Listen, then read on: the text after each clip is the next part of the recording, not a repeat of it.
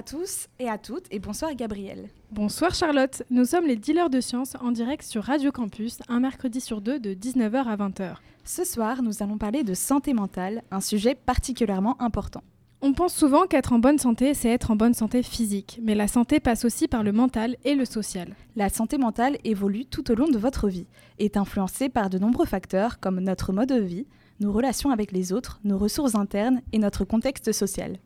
Dès lors qu'on n'arrive plus à accomplir ses tâches du quotidien, à maintenir des liens avec son entourage, à travailler et à trouver de la joie et du plaisir dans la vie, c'est qu'il y a un trouble à prendre en charge.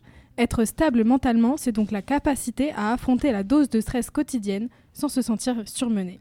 Son altération peut déclencher le développement de troubles comme la dépression ou différentes formes d'anxiété par exemple.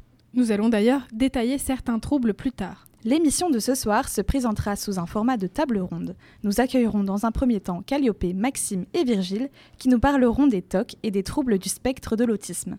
Et dans un second temps, nous accueillerons sur le plateau Laure et Clara qui nous parleront d'anxiété. Nous recevrons ensuite Maëlik qui nous parlera de l'espace santé étudiant. Mais avant de les recevoir, parlons un petit peu de, des actualités. D'abord, le 30 novembre dernier a commencé la 28e conférence des Nations Unies sur le climat, la COP, organisée par l'ONU. Elle se déroule en ce moment même à Dubaï et ce jusqu'au 12 décembre. La conférence est présidée par Sultan Ahmed Al-Jaber, ministre de l'Industrie des Émirats arabes unis, mais surtout PDG de la compagnie nationale de pétrole d'Abu Dhabi. Dubaï est le cinquième plus gros émetteur de CO2 par habitant de la planète. C'est plutôt un comble pour une conférence pour le climat que celle-ci se déroule à Dubaï. On peut dire que la COP28 s'annonce la plus controversée de l'histoire. C'est un moment décisif pour agir sur les engagements climatiques et prévenir les pires impacts des changements climatiques. Cette année, c'est le premier bilan mondial des engagements des pays pour limiter la hausse des températures de la planète à 1,5 degré. 2023 a été l'année la plus chaude de ces 100 000 dernières années et pour la première fois, une journée d'une COP sera consacrée à l'effet de cette chaleur sur la santé humaine. Plus d'une centaine de pays ont élaboré des plans d'action nationaux vers le triplement de la production des énergies renouvelables d'ici 2030 ainsi que sur le doublement du rythme annuel de progression de l'efficacité énergétique. Il est donc impératif que ces engagements se retrouvent dans le texte final. La COP28 est l'occasion pour la primatologue britannique Jane Goodall, figure emblématique de la préservation de l'environnement, de rappeler qu'il est nécessaire de changer nos modes de consommation pour être plus respectueux de l'environnement et des animaux. Jane Goodall a vécu 40 ans en Tanzanie et a complètement bouleversé notre vision des singes. Elle est une pionnière dans les recherches sur les rapports humain-animal et s'investit toute sa vie dans la préservation de la vie animale sauvage d'Afrique. Les chimpanzés sont probablement les animaux sur lesquels nous avons le plus de films grâce à ses recherches. On sait qu'ils sont capables de transformer des brindilles en un outil de capture des termites dont ils raffolent. Elle était à Paris du 30 novembre au 2 décembre, dans un premier temps pour inaugurer son entrée au musée Grévin, puis a tenu un discours rempli d'espoir pour la jeunesse à la fondation Good Planet et a rappelé à son audience qu'une action, même minime, peut avoir des répercussions. Je vois qu'elle est super jolie pour ses 89 ans, je viens de voir une photo. Comme quoi, sauver les animaux, ça conserve bien. Une autre grande figure féminine dans les sciences, c'est Marie Clive, qui est décédée à l'âge de 76 ans, le 27 novembre dernier. Marie Clive est une astronaute de la NASA connue pour ses deux vols spatiaux et la première femme à être à la direction des missions scientifiques de la NASA. Une grande figure qui aura beaucoup contribué aux avancées en termes d'astronomie. Il est temps de passer au cœur du sujet de notre émission avec notre première table ronde. Bonsoir Calliope, bonsoir Maxime et bonsoir Virgile. Virgile, tu vas nous parler des TOC. Est-ce que tu peux expliquer qu'est-ce que c'est brièvement? Bonsoir à tous. Alors les TOC, pour troubles obsessionnels compulsifs, sont une maladie psychique chronique. Ils font partie de la famille des troubles anxieux. Maxime, toi, tu vas nous parler des TSA. Explique-nous rapidement ce que c'est. Bonsoir à tous. Un TSA, ou trouble du spectre de l'autisme, c'est un fonctionnement différent qu'ont certaines personnes, environ 1% de la population mondiale. Ça se caractérise par des difficultés, voire un déficit dans les compétences de communication et les interactions sociales, ainsi que par des intérêts et comportements très spécifiques, restreints et répétitifs. Le TSA fait partie de ce qu'on appelle les troubles du neurodéveloppement, au même titre que le trouble déficitaire de l'attention avec ou sans hyperactivité, le fameux TDAH, ou encore les troubles 10.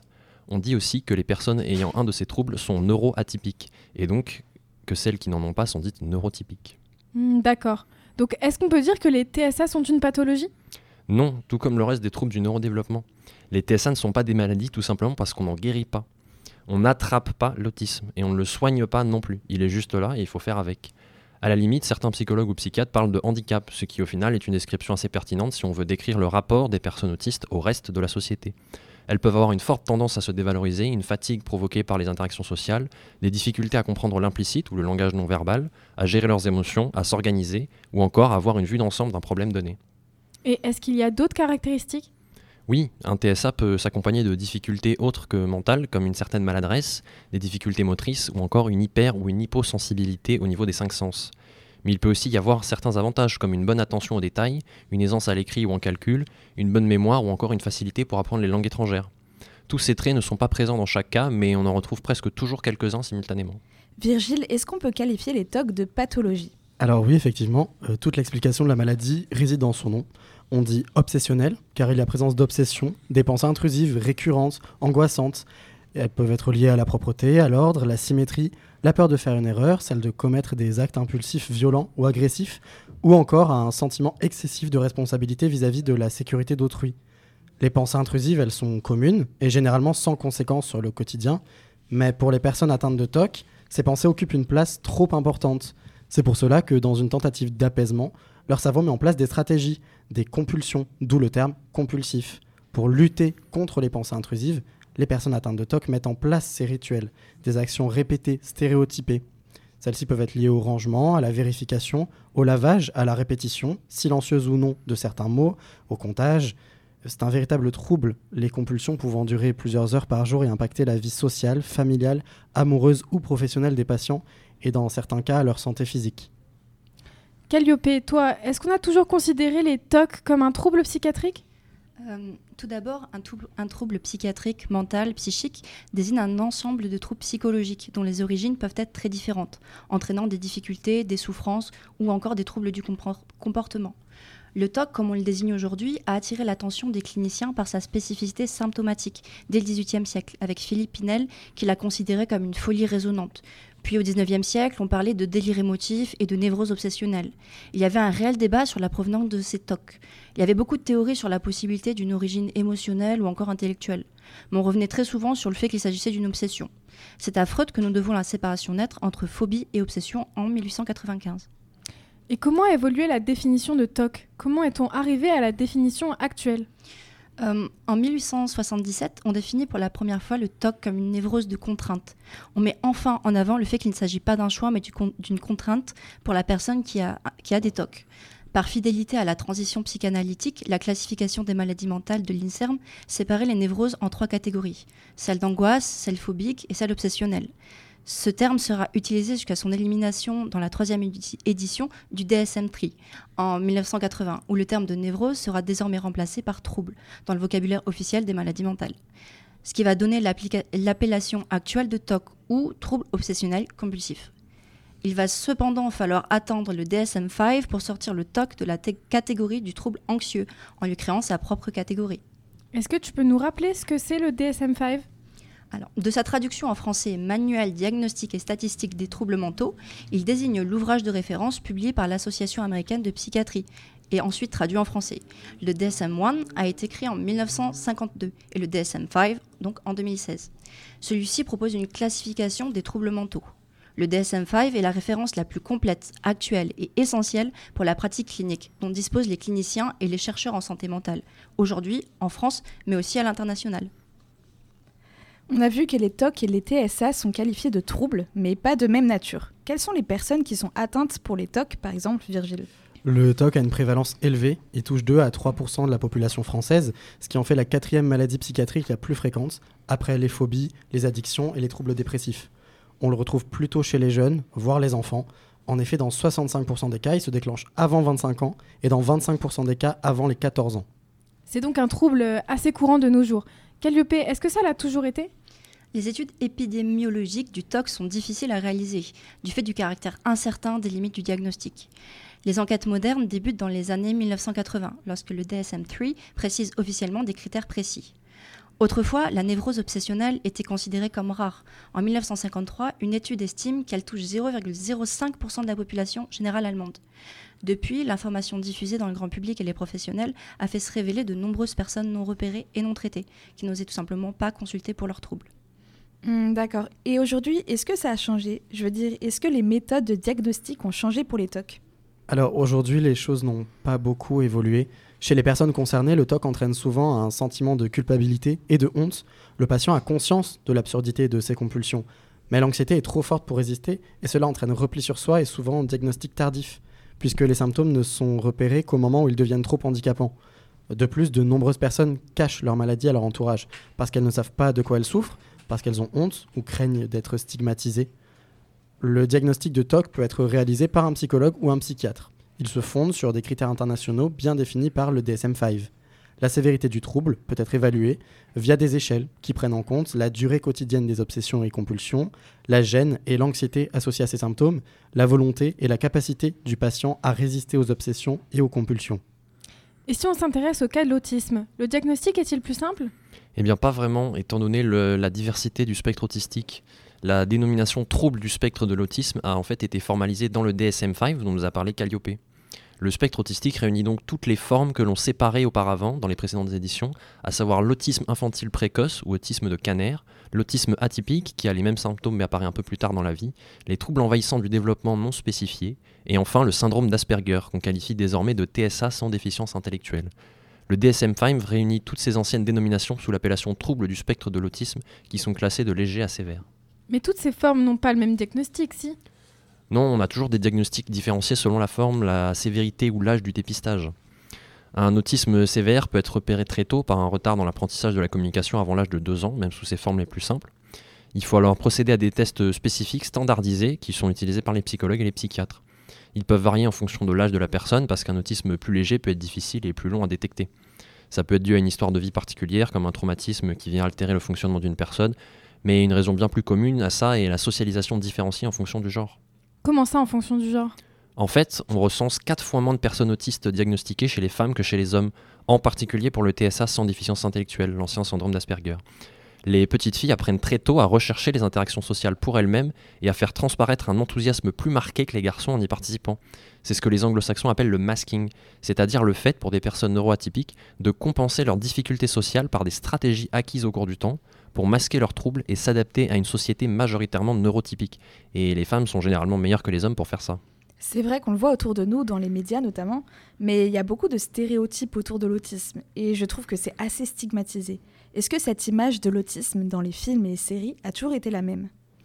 Dans les films, les séries, on perçoit souvent la, personne- atteinte d'un trouble du spectre autistique comme d'un petit garçon brillant, souvent déconnecté de la société, qui ne comprend pas du tout les émotions humaines, ce qui stigmatise les personnes atteintes de ce trouble, malheureusement. D'ailleurs, la pre- première apparition d'une personne atteinte d'un trouble autistique date seulement de 1988 avec le film Rain Man. Aujourd'hui, on peut prendre comme exemple la série Good Doctor avec Sean Murphy, The Big Bang Theory avec Sheldon ou encore dans le film Adam. On voit que les médias essayent de sensibiliser la population, mais malheureusement, dans la plupart des séries ou des films, on remarque une glamourisation de ce syn- syndrome, ce qui stigmatise malheureusement les personnes atteintes d'un trouble autistique. Hmm, C'est vrai. Et du coup, comment l'autisme est devenu un sujet étudié dans la communauté scientifique? Pour rappel, la première fois que l'autisme a été écrit avec des caractéristiques qui correspondent encore en partie à celles en vigueur de nos jours, c'est lorsque Léo Kanner publie son étude Les perturbations autistiques des contacts affectifs en 1943. L'histoire de l'autisme retiendra, dans un premier temps les travaux de Léo Kanner, qui ont tout de suite connu un succès international du fait de leur publication en anglais. Euh, L'article de Hans Asperger, étant en allemand, n'a pas immédiatement attiré l'attention de la communauté, la communauté scientifique. Il a fallu attendre que Lorna Wing, psychiatre britannique, publie en 1981 un article intitulé Asperger Syndrome, A Clinical Account, pour mettre en avant les travaux d'Hans Asperger. C'est aussi important de rappeler les processus biologiques à l'origine de ces pathologies. Quels sont ceux des TOC, Virgile? On explique encore mal l'origine du trouble, cependant on note des associations à d'autres maladies, comme la dépression ou d'autres troubles anxieux, ce qui laisse penser à des origines communes. De plus, l'imagerie cérébrale nous montre que différents circuits cérébraux sont perturbés dans cette maladie. Ils sont notamment localisés au niveau des ganglions de la base, impliqués dans le comportement et les habitudes, ou encore dans le cortex singulaire antérieur et le cortex orbitofrontal, qui ont un rôle dans les émotions et les raisonnements. De plus en plus d'éléments s'accordent notamment sur l'implication du striatum, une structure sous-corticale qui fait partie des ganglions de la base, qui intervient dans les circuits de la récompense et dans la prise de décision. Et comment peut-on l'expliquer au niveau neuronal? Les dysfonctionnements de ces zones cérébrales pourraient s'expliquer par un déséquilibre de certains neuromédiateurs, comme la sérotonine, la dopamine, le glutamate ou encore la vasopressine. On note également l'impact du facteur génétique, avec une héritabilité estimée entre 27 et 49% et dans 30% des cas, les troubles obsessionnels compulsifs se déclenchent brutalement après un traumatisme ou un stress important. Mais ces événements doivent être considérés comme des révélateurs plutôt que comme des causes de la maladie. Est-ce qu'il y a des origines communes avec le trouble du spectre de l'autisme et en quoi se distinguent les processus biologiques de l'autisme? Eh bien, la cause des TSA n'est pas clairement identifiée malgré de nombreux travaux sur le sujet.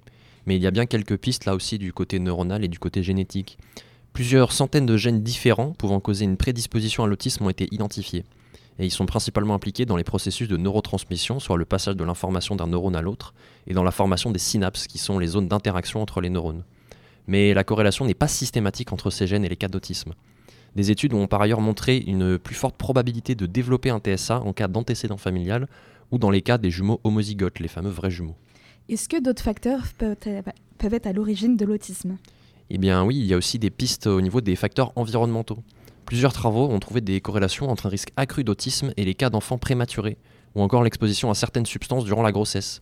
C'est notamment le cas de l'antiépileptique valporate. Et pour aborder l'éléphant au milieu de la pièce, non, une forte exposition aux écrans ou l'injection d'un quelconque vaccin ne peuvent pas causer l'autisme. Toutes les études sur le sujet ont démenti ces théories. Et à qui est-ce qu'on peut en parler? Comment ça se passe? Il est effectivement important de préciser qu'il est possible de prendre contact avec des thérapeutes, comme des psychologues, des psychiatres, ou même d'en parler à son médecin traitant si on pense qu'on est atteint, atteint de TOC ou de TSA. Pour rappel, le psychologue est une personne diplômée en psychologie, qui un master. Certains sont spécialisés dans la prise en charge de l'autisme et pourront vous accompagner tout le long de votre diagnostic. À l'inverse d'un psychiatre, un psychologue ne peut pas prescrire de médicaments, qu'il n'est pas médecin, et les séances ne sont pas remboursées par la sécurité sociale, à l'inverse du psychiatre. Il existe cependant des solutions comme avec les 8 séances de psy proposées sur Mon soutien psy. Vous pouvez également prendre rendez-vous avec une orthophoniste pour voir si vous avez d'éventuels troubles du langage. Maxime, chez les personnes autistes, comment se passe la prise en charge? Eh bien, la prise en charge, elle dépend euh, forcément de nombreux facteurs, à commencer par la forme et la sévérité du TSA et l'âge auquel on le détecte. La démarche de diagnostic peut prendre plusieurs années en fonction de la disponibilité des spécialistes à l'échelle d'un territoire donné, les spécialistes mentionnés par Calliope. Et les structures de référence auxquelles s'adresser sont les CRA pour Centre Ressources Autisme, qui opèrent à l'échelle des anciennes régions françaises. Si un professionnel de santé suspecte un TSA, il est probable qu'il redirige les familles vers un spécialiste de l'autisme qui peut travailler ou non au sein du CRA le plus proche. Une fois le diagnostic posé, comment se passe le suivi psychologique? Eh bien, pour le plus long cours, le suivi des cas les plus sévères souffre malheureusement des mêmes problèmes que celui du handicap au sens large en France. Avec euh, trop peu de personnel et au statut souvent précaire, la scolarisation peut parfois relever du parcours du combattant pour les familles avec des enfants autistes.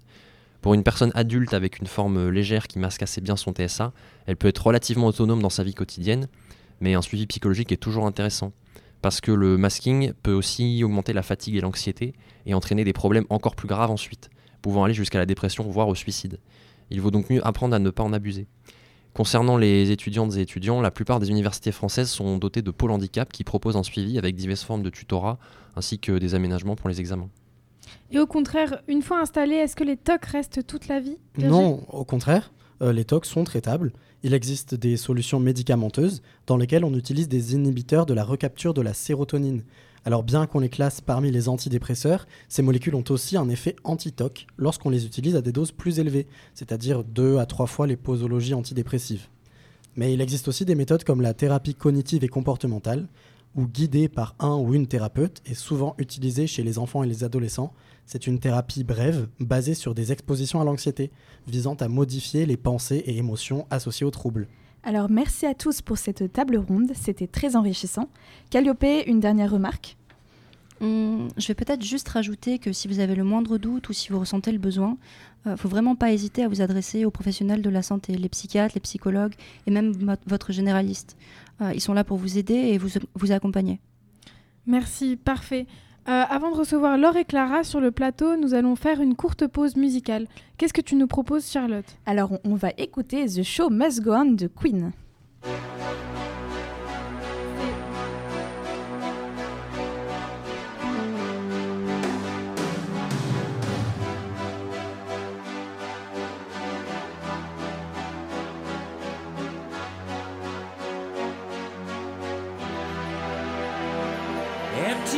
Spaces, what are we living for?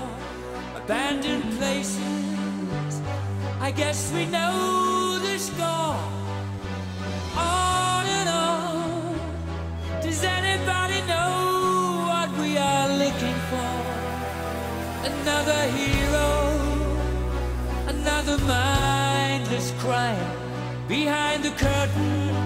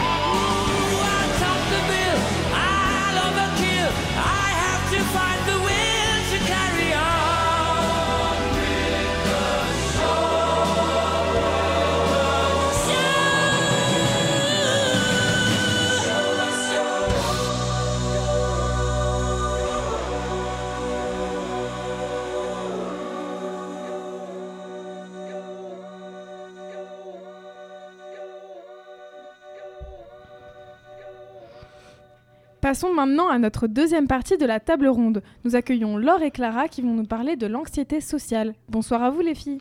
Bonsoir Gabriel, bonsoir Charlotte. Bonsoir Charlotte, bonsoir Gabriel. Alors Ah. je m'excuse, j'ai un petit rhume des foins, donc euh, je vais un peu, petit peu parler du nez, désolé. Pas de souci. Alors vous allez toutes les deux nous parler de l'anxiété sociale, comment la définir et la reconnaître. Alors euh, pour commencer, donc il est bon de rappeler que le terme exact utilisé c'est trouble d'anxiété sociale. On peut également retrouver le signe TAS, donc euh, TAS dans certains textes. On peut aussi euh, utiliser le terme de phobie sociale. Donc euh, ce trouble, il se manifeste par un ensemble de manières d'être et des manifestations comportementales. Ce qui va caractériser l'anxiété sociale, c'est une peur persistante et excessive des situations sociales. On craint d'être humilié, euh, jugé, embarrassé par ses interactions ou actions avec les autres. C'est pour ça que quelqu'un d'anxieux va redouter et éviter la plupart des situations sociales par peur de ne pas tenir des propos intéressants et de se ridiculiser auprès des autres. Il existe deux formes d'anxiété sociale. Tout d'abord, celle qui est limitée et qui se manifeste dans certaines situations seulement, et l'anxiété généralisée où l'angoisse ressort dans toute situation sociale. Il y a énormément d'exemples comme parler en public, passer un appel téléphonique ou des choses comme ça. Euh, même le fait d'être au milieu d'une foule peut déclencher de l'angoisse, euh, comme se confronter aux gens aussi, que ce soit pour un simple bonjour ou un, ou un regard. Entre nous, passer à la radio, ça peut éventuellement être une assez grande source d'anxiété.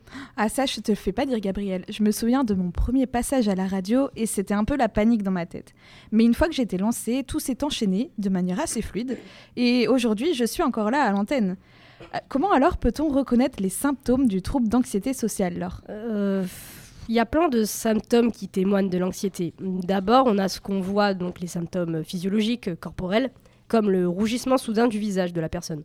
On peut aussi avoir des phases de tremblement, ça peut être les mains, les jambes, la voix, ou les trois en même temps aussi. C'est donc très compliqué de tenir une discussion ou de tout simplement se sentir à l'aise face à d'autres gens.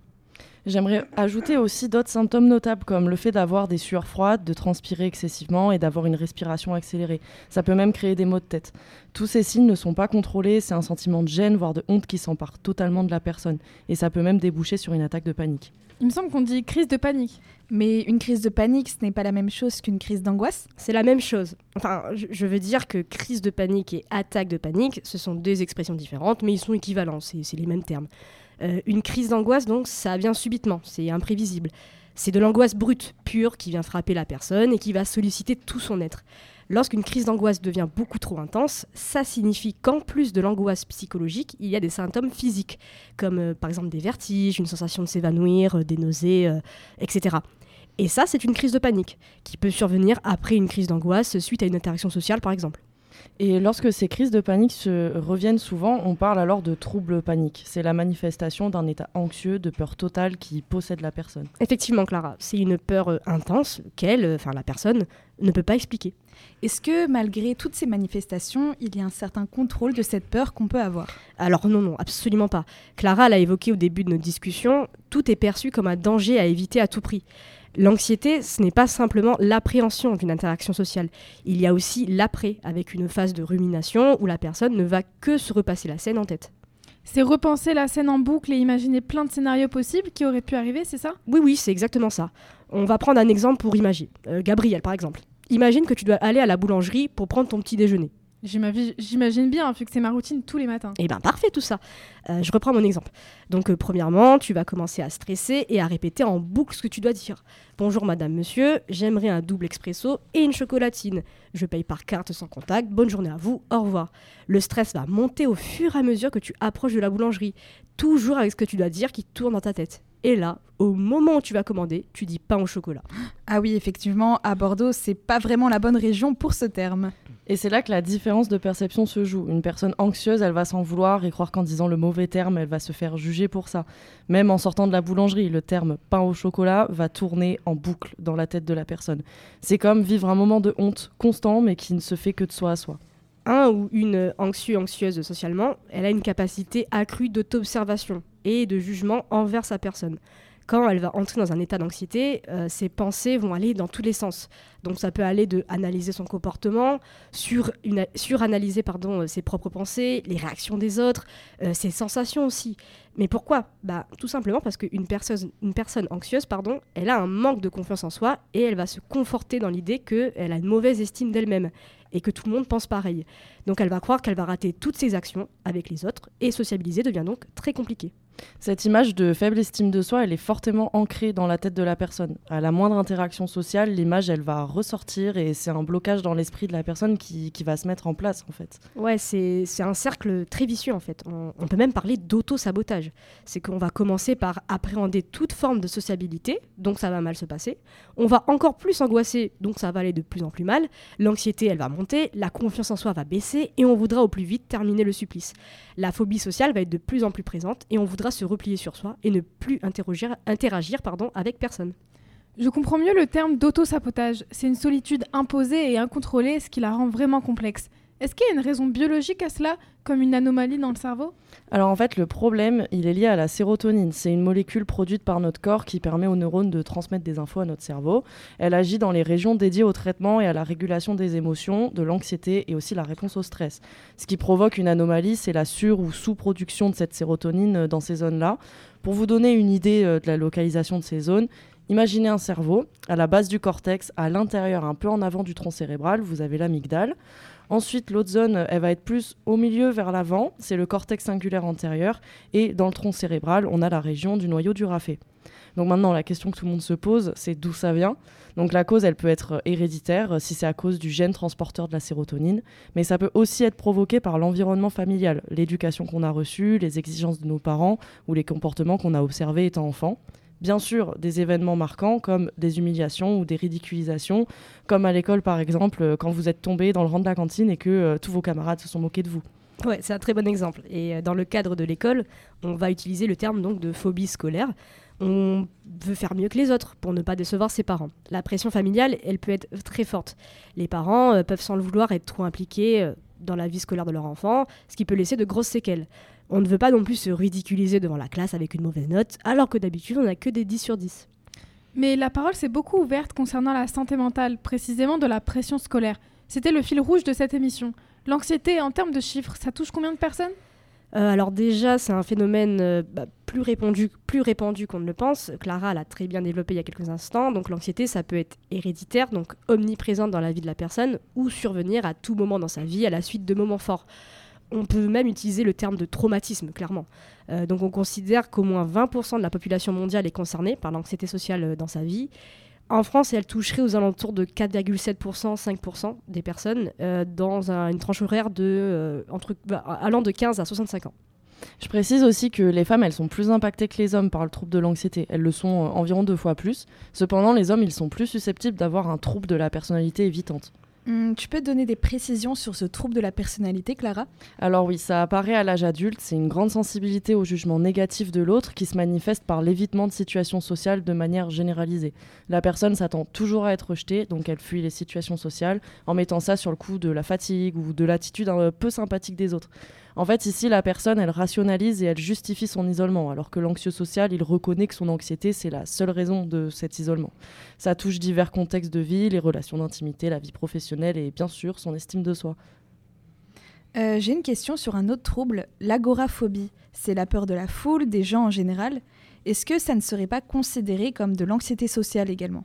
Alors, en fait, pour l'agoraphobie, la peur, elle implique la pensée qu'on ne peut pas s'échapper de la situation euh, difficile dans laquelle on se trouve, qu'on recevra aucune aide si on est paralysé par la peur ou par une attaque de panique. Et cette peur, elle est induite par la foule uniquement. Hum, Tout à l'heure, j'évoquais mon premier passage à la radio. J'avais peur, mais j'ai pu la surmonter. Est-ce que finalement, l'anxiété sociale, c'est pas simplement des gens trop timides? Alors, en fait, de manière très simplifiée, on pourrait dire que l'anxiété sociale, c'est la forme pathologique de la timidité, mais les deux, elles sont très différentes. Dans le cas d'une personne timide, la peur principale, c'est la solitude, alors que chez l'anxieux, c'est l'humiliation. Ensuite, le timide, il peut parler de ses troubles à ses proches, alors que l'anxieux ne le fera pas. La peur du timide, elle va diminuer avec la répétition des contacts, alors que pour un anxieux social, ça peut avoir un effet hyper aggravant. Et une personne timide, elle marque des hésitations et pas d'évitement complet, et sa qualité de vie, elle est du coup euh, modérément altérée. Et du coup, est-ce qu'il y a des moyens pour pallier ou se soigner de l'anxiété sociale? Il n'y a pas vraiment de médicaments ou de pilules à prendre pour affronter une situation sociale. Comme Clara l'a dit, l'anxiété, elle peut être un résultat d'apprentissage, donc il y a des expériences antérieures. La solution miracle, ce n'est pas non plus de s'isoler du monde et de se couper de toute interaction. C'est un peu complexe dans notre société actuelle, il faut savoir s'adapter à celle-ci. Donc on n'est plus sur des euh, thérapies comportementales pour aider les patients atteints d'anxiété. On va avoir un suivi sur du moyen ou du long terme pour remplacer, entre guillemets, ces comportements anxieux. Le, la thérapeute, assiste à un nouvel apprentissage pour mieux appréhender les situations sociales. C'est un gros travail de confiance en soi qui doit se construire et surtout être exposé au thérapeute. Ça se travaille petit à petit. Effectivement, le- la pire stratégie, et de loin, c'est de forcer quelqu'un d'anxieux à sortir et à parler. C'est l'effet inverse qui se produit, c'est inefficace, ça n'aide en aucun cas à mieux appréhender les situations sociales par la suite. Alors nous allons maintenant clôturer cette table ronde. Un petit mot avant de finir? Euh, merci déjà. Donc euh, c'est déjà un trouble difficile à vivre. Donc il faut savoir être bienveillant, à l'écoute et surtout patient avec les personnes anxieuses socialement. Des mots forts, merci à vous les filles. Tiens Gabriel, cette discussion m'a fait penser à une musique. Et bah, on va écouter Démon de Imagine Dragons. When the days are cold and the cards all fold and the saints we see are all made of gold when your dreams all fail and the ones we hail are the worst of all and the bloods run stale I wanna hide the truth. I wanna shelter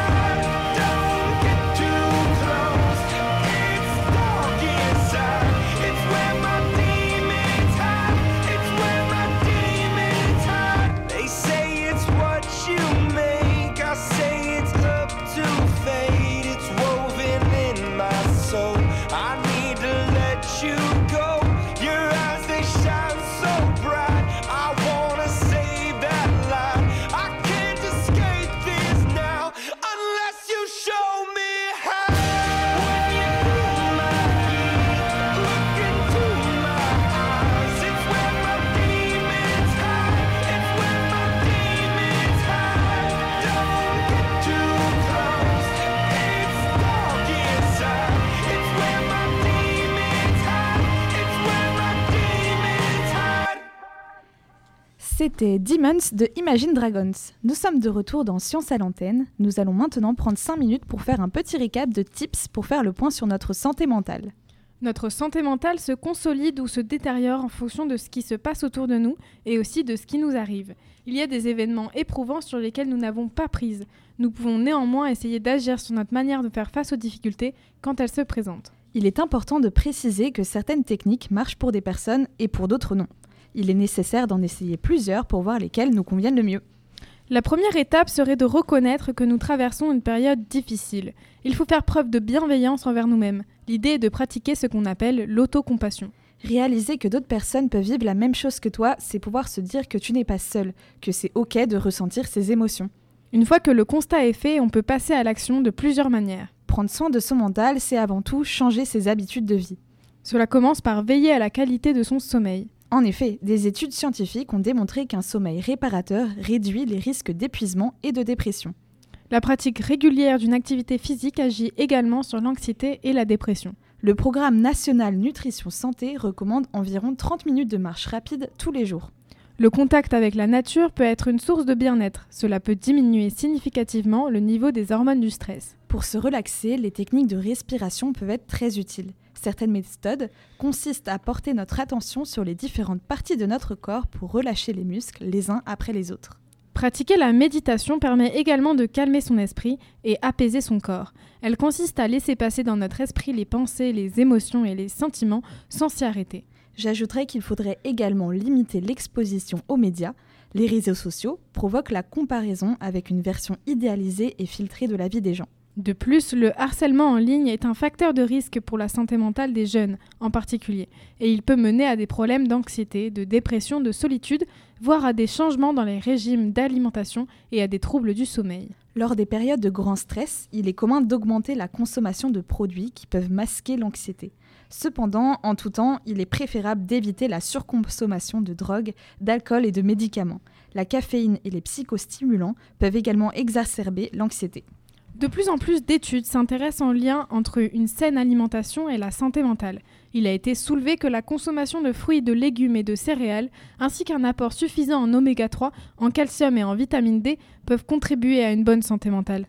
Enfin, apprendre à trouver les mots pour se faire comprendre des autres et ainsi obtenir du soutien, pouvoir exprimer avec des termes précis, c'est finalement établir un premier contact avec ses proches qui peut être très important. Cependant, toutes ces méthodes, méthodes permettent de se maintenir en bonne santé mentalement, n'est parfois pas suffisant. Et ce n'est pas grave, dans le sens où tout le monde peut finir par avoir besoin de l'aide d'un ou une professionnelle, ce n'est ni une faute ni une faiblesse. Et nous avons, en tant qu'étudiante bordelaise, la chance d'avoir accès à un espace sentier étudiant. C'est ça dont tu souhaites nous parler, Maëlig Oui, tout à fait. Bonsoir Gabriel, bonsoir Charlotte, et bonsoir à vous, chères auditrices et auditeurs. Vous l'avez très bien dit, chacune et chacun peut arriver à un stade où les pratiques pour se maintenir dans une bonne santé mentale que vous avez excellemment exposées ne suffisent plus. Je tiens d'ailleurs à dire que ce n'est pas quelque chose dont il faut avoir honte. Avez-vous honte lorsqu'une grippe, une fièvre inexpliquée ou même un cancer vous impose de voir un, un médecin ou une médecienne Euh, Non. Par ailleurs, un ou une spécialiste peut vous aider à déterminer quelles méthodes sont les plus adaptées pour vous maintenir dans une bonne santé mentale. Tous les tips que vous avez présentés ne sont pas forcément adaptés à chacune et chacun. Et il peut parfois être difficile de trouver soi-même quelque chose qui nous aille. Bien dit, Maëlig. L'un des messages les plus importants de cette émission est, rappelons-le, que votre santé mentale nécessite au moins autant d'attention que votre santé physique. De ce fait, une visite médicale et le suivi d'un traitement sont aussi légitimes pour une dépression, par exemple, que pour n'importe quelle autre maladie. Et en parlant de dépression, c'est l'exemple que je vais prendre pour introduire le sujet de l'espace santé étudiant. Ce dernier replie de très nombreuses missions, y compris de médiation concernant la prévention et le maintien d'une bonne santé mentale, mais euh, c'est sur une partie du cœur de leurs activités que je vais me concentrer ici. L'espace santé étudiant, c'est quoi? Eh bien, il s'agit d'un centre de santé, c'est-à-dire que c'est un lieu regroupant des professionnels de santé divers et divers, ceux dans l'optique d'offrir un accès à des soins variés, mais aussi de permettre un maximum la prévention et remplir une mission de médiation concernant tous les aspects de la santé. S'y trouvent ainsi médecin- médeciennes et médecins, psychologues, mais aussi infirmières et infirmiers, diététiciennes, une assistante sociale et des sages-femmes. C'est varié, oui, mais est-ce que c'est cher? Beaucoup d'étudiants ou d'étudiantes n'osent pas s'engager dans un parcours de soins aujourd'hui, que ce soit pour leur santé physique ou mentale, en raison du coût de celui-ci. Eh bien justement, non. L'ensemble des coûts sont pris en charge d'entrée de jeu par la sécurité sociale et la mutuelle grâce au tiers payant. Pour clarifier les choses, je vais utiliser l'exemple d'un étudiant souffrant de symptômes liés à une dépression. Humeur dépressive, perte de motivation pour euh, faire quoi que ce soit, absence d'appétit ou même des pensées suicidaires. N'importe quel de ces, symptômes, euh, de ces symptômes est légitime pour se lancer dans un parcours de soins. Pris de manière iso- isolée, ils ne suffisent pas forcément à caractériser une dépression, mais le suivi médical pourra me permettre de déterminer si cette dernière est présente et, que ce soit le cas ou non d'ailleurs, de commencer à traiter les, tra- les symptômes. Mais j'avance trop vite. Oui, effectivement, nous en étions à l'étudiant qui va mal. Exact. Ce dernier, va- ce dernier va pouvoir commencer par prendre rendez-vous. Il peut choisir euh, directement le ou la médecin ou médecienne disponible au plus tôt grâce à la page Doctolib de l'espace santé étudiant, ou bien téléphoner directement au standard de, ce dernier au 05 33 51 42 00. Je vais, le récu- je vais le répéter un peu plus lentement pour euh, les auditrices et auditeurs. Le 05 33 51 42 00. Les deux options ont leurs avantages et leurs inconvénients. Téléphoner peut permettre d'être directement orienté vers les personnes les plus susceptibles de nous aider au mieux, à condition d'être suffisamment à l'aise pour partager une partie de notre mal-être avec euh, notre interlocutrice ou notre interlocuteur téléphonique. Tandis que Doctolib permet une, ré- une réservation beaucoup plus rapide d'un créneau, tout en évitant qu'il y ait un échange au sujet de nos symptômes avec, euh, euh, quelqu'un d'autre que le professionnel ou la professionnelle de santé que nous souhaiterions avoir et avec lesquels du coup nous serions plus à l'aise pour parler. Il me faut reconnaître d'ailleurs que ça a été mon cas. Ton cas Tout à fait. L'une des raisons pour lesquelles ce sujet me tient à cœur est que je suis personnellement atteint de dépression et suivi au sein de l'espace santé étudiant. Est-ce que tu es d'accord pour nous en dire plus sur le parcours que tu as suivi? Oui, bien entendu. La, la première étape est donc de prendre rendez-vous avec un médecin ou une médecienne. Oui, tout à, depuis tout à l'heure, j'ai repêché le terme médiéval pour désigner les femmes ayant cette, pro- ayant cette profession, la langue française contemporaine étant particulièrement sexiste.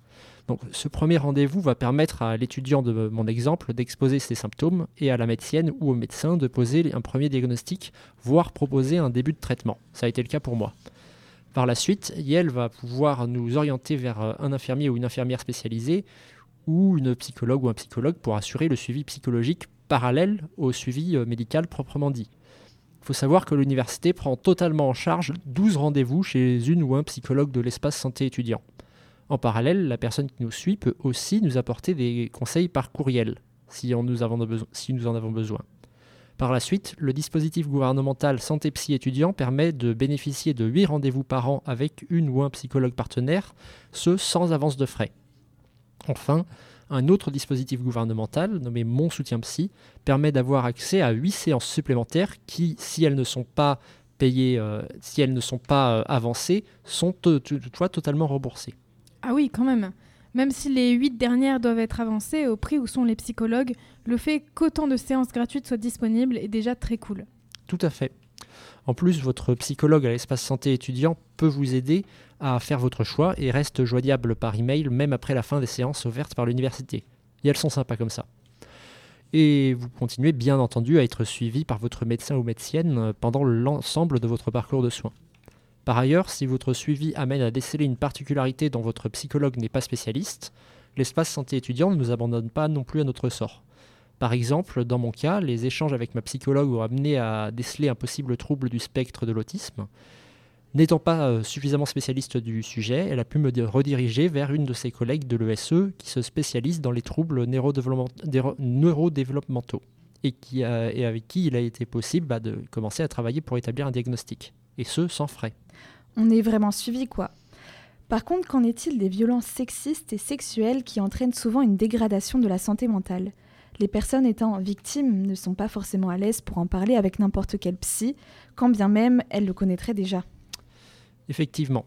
Les sages-femmes de l'espace santé euh, étudiant, notamment, sont disponibles et à l'écoute pour aider les victimes de violences sexistes et sexuelles, y compris euh, euh, vis-à-vis des conséquences psychologiques de celles-ci. Ce sont effectivement des sujets pour lesquels une discussion, une intimité, j'ai envie de dire, particulière est plus que nécessaire. Je rappelle d'ailleurs que l'ensemble des personnels de l'espace santé étudiant sont est soumis et respectent le secret médical. Je tiens par ailleurs à, insister sur le fait que ma médecienne, lorsqu'elle m'ausculte, demande mon consentement avant chaque geste médical et respecte systématiquement mes limites. Ça paraît rien comme ça, mais c'est très important et ça participe à la confiance que j'ai en elle. Merci beaucoup MyLeague pour ces précisions. Nous allons maintenant écouter L'enfer de Stromae.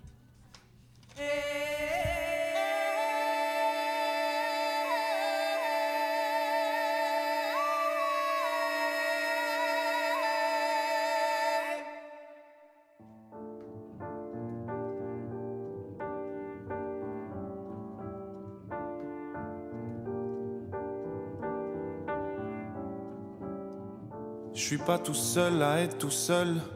Ça fait déjà ça de moins dans la tête. Et si je comptais combien on est?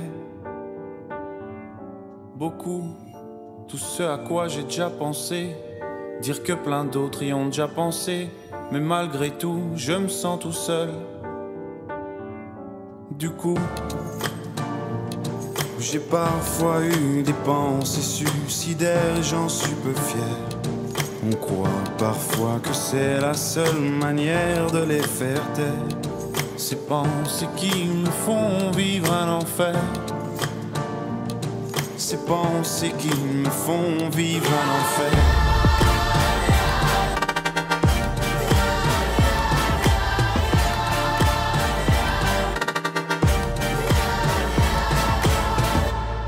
Est-ce qu'il y a que moi qui ai la télé? Et la chaîne culpabilité Mais faut bien se changer les idées.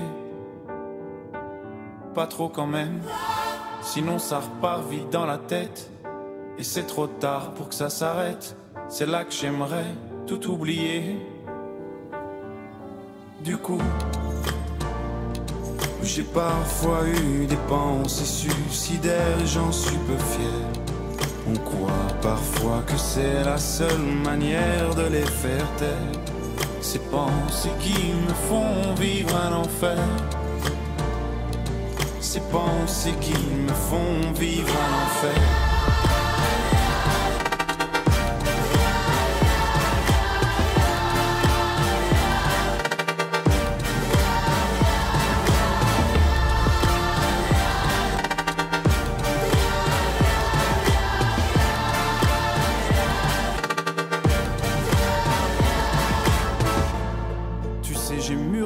Et je sais vraiment pas quoi faire de toi. Justement, réfléchir. C'est bien le problème avec toi. Tu sais, j'ai mûrement réfléchi. Et je sais vraiment pas quoi faire de toi. Justement, réfléchir. C'est bien le problème avec toi.